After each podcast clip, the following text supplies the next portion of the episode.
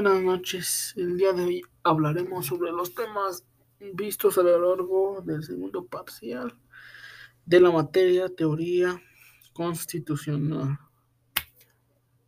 El primer tema que veremos es el 3.1, antecedentes internacionales del constitucionalismo, entonces donde se nos dice que gracias a la constitución eh, se da la gracias a la independencia, perdón, se da la constitución mexicana como siempre se nos ha dicho. Posteriormente vemos temas eh, como Grecia, Inglaterra, titulados con nombres de los países, Grecia, Inglaterra, Estados Unidos y España, en donde se nos dice que en Grecia es recordada por su época clásica, donde siempre se le da ese crédito por sus grandes pensadores, por la filosofía, la política y todos los aportes que hizo. Posteriormente, se nos dice que se crearon textos de 1822, 23 y 27, eh, pero antes se hizo una constitución temporal de iglesia con la que se inauguró la República de Helena. Posteriormente se asentaron estos documentos. En Inglaterra se nos dice que eh, se creó la impartición del sistema de gobierno parlamentario de gabinete, la formalización de garantías individuales y la representación eh, a través de la institución esencial para el funcionamiento democrático.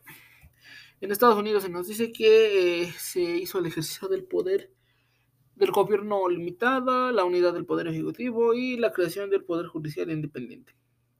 Posteriormente España se nos dice que tenía un gobierno monárquico, establecía la intervención del Estado en asuntos económicos y son este tenía un una idea de control en la soberanía básica.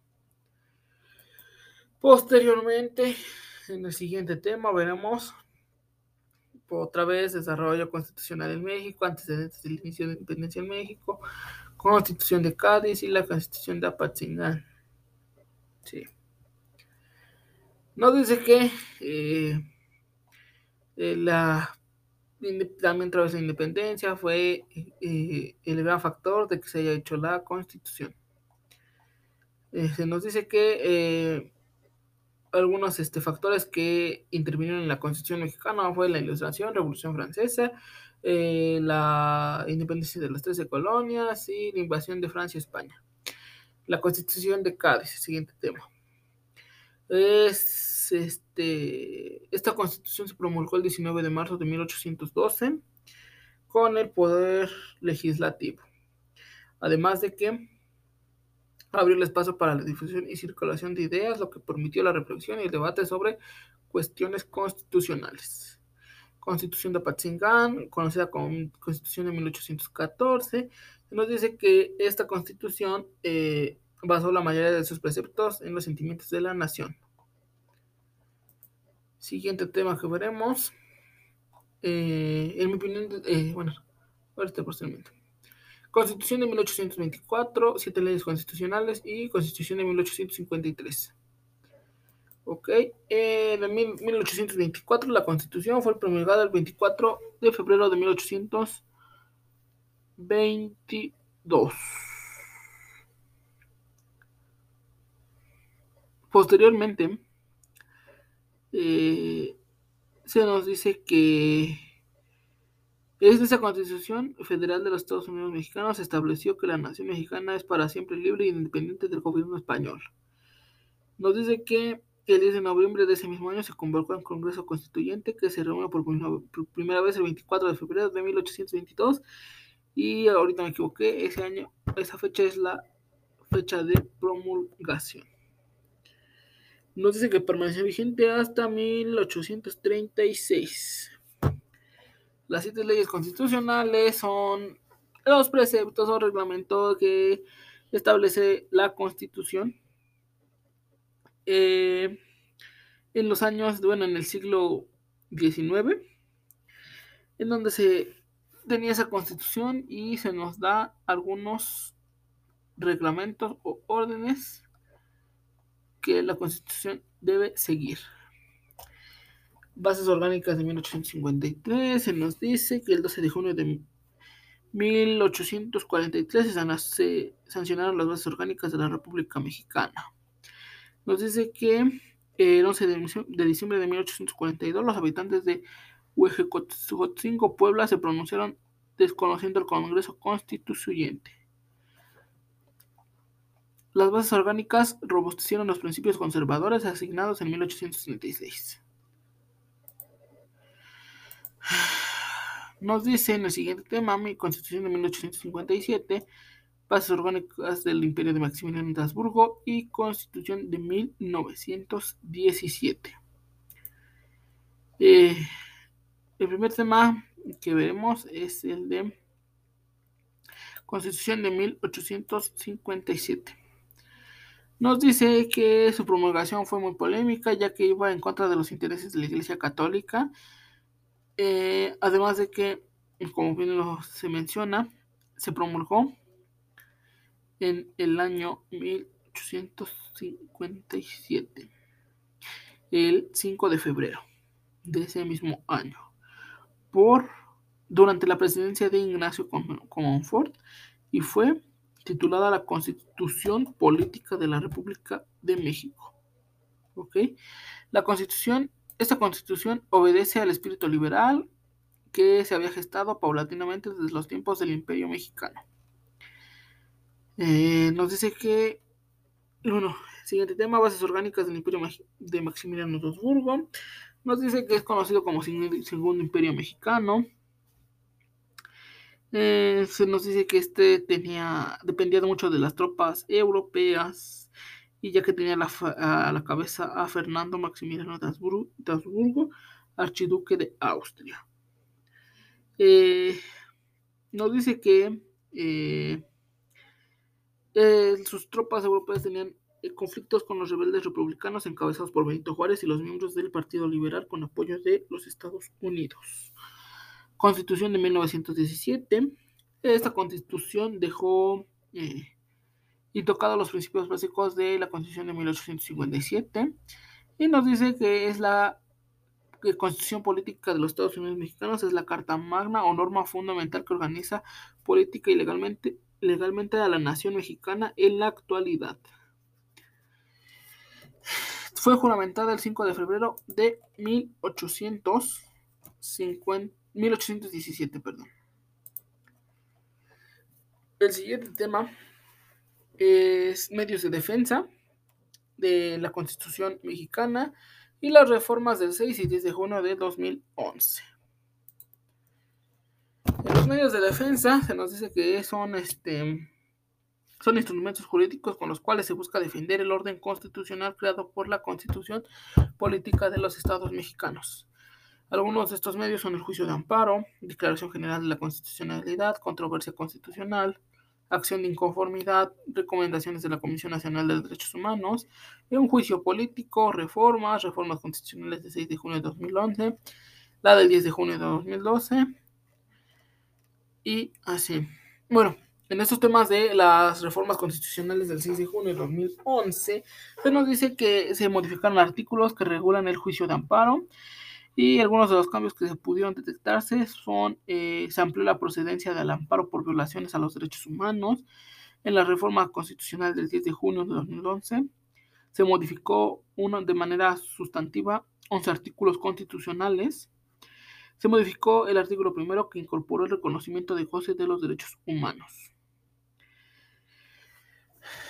Posteriormente, siguiente tema es eh, tratados internacionales de derechos humanos firmados por el Estado mexicano, principios constitucionales e internacionales de los derechos humanos. Eh, nos dice que los tratados internacionales establecen eh, las normas o reglas que deben seguir todos los países, ya como su nombre dice, tratados internacionales. Nos dice que eh, hay 18 mm, este, tratados internacionales que son el de carácter general, asilo, derecho internacional, internacional humanitario, desaparición forzada, personas con discapacidad, discriminación racial, educación y cultura, erradicación de la esclavitud, medio ambiente, menores de 18 años de edad, niñas, niños y adolescentes, migración, minorías y pueblos indígenas, mujeres, penal internacional, propiedad intelectual, de la salud, de la tortura y del trabajo. Esos son los tratados internacionales en materia de derechos humanos. Principios constitucionales e internacionales de los derechos humanos nos dice que el principio de universalidad es el reconocimiento a la dignidad que tienen todos los miembros de la raza humana. El principio de indivisibilidad indica que todos los derechos humanos son infragmentables, eh, sea cual sea su naturaleza. El principio de progresividad establece la obligación del Estado de generar en cada momento histórico mayor y una mayor y mejor protección de la garantía de los derechos humanos. Posteriormente, otros dos principios, el de pro persona atiende la obligación que tiene el Estado de aplicar la norma más amplia cuando se trate de reconocer estos derechos y el principio de interpretación que conforme refiere que cuando se interpreten las normas constitucionales se pueden utilizar estas normas para defender los derechos. Posteriormente se nos dice el siguiente tema, control de constitucionalidad y control de convencionalidad, garantías de los derechos humanos. Otra vez. El control de constitucionalidad, constitucionalidad y de convencionalidad. El primero nos dice que se encuentra su antecedente en el concepto de control constitucional, de constitucionalidad y este consiste en hacer valer el principio de supremacía constitucional a través de la defensa para que los juzgadores no deban aplicar normas que vayan en contra de la ley. El control de convencionalidad es un principio articulado con estándares y reglas provenientes de las sentencias de tribunales internacionales. Las garantías de los derechos humanos se nos dice que son los derechos, como todos lo sabemos, son inherentes, ya que todos los, seres humanos poseen. No debe de haber ninguna distinción por nacionalidad, lugar de origen, eh, sexo, eh, color o religión. Nos dicen que un autor señala, bueno, Ignacio Burgoa señala que las garantías son en concreto medios jurídicos de protección de defensa y que salvaguardan los derechos del hombre en primer término. Las garantías aparecen como el medio para asegurar la eficacia de los derechos de los hombres y mujeres. Eh, hasta aquí se concluye eh, los temas vistos a lo largo de este segundo parcial. En lo personal, eh, estos temas fueron de gran relevancia, ya que como vimos se vio mucho los temas constitucionales, ya que la materia se llama materia constitucional, es obvio. Pero los temas que me parecieron más importantes fueron los temas de las constituciones, ya que nos explica qué eran lo que contenían, cuántos artículos, qué definían, y si hubo un gran cambio desde la primera constitución, que fue la de, desde la constitución de Cádiz hasta la constitución de 1917, que es la que actualmente rige en nuestro país. De igual manera, los tratados internacionales, como todos lo sabemos, son tratados que el mundo de países tiene que salvaguardar, tiene que obedecer y dar seguimiento para que les sean eh, respetados sus derechos también a sus a los habitantes de cada país. Posteriormente, eh, en los temas de los antecedentes constitucionales, de igual forma, me, me llamó la atención porque se nos dice cómo estaban constituidos países como Grecia, Inglaterra, Estados Unidos y España. Pues hasta aquí, muchísimas gracias. Esto es todo Buenas noches.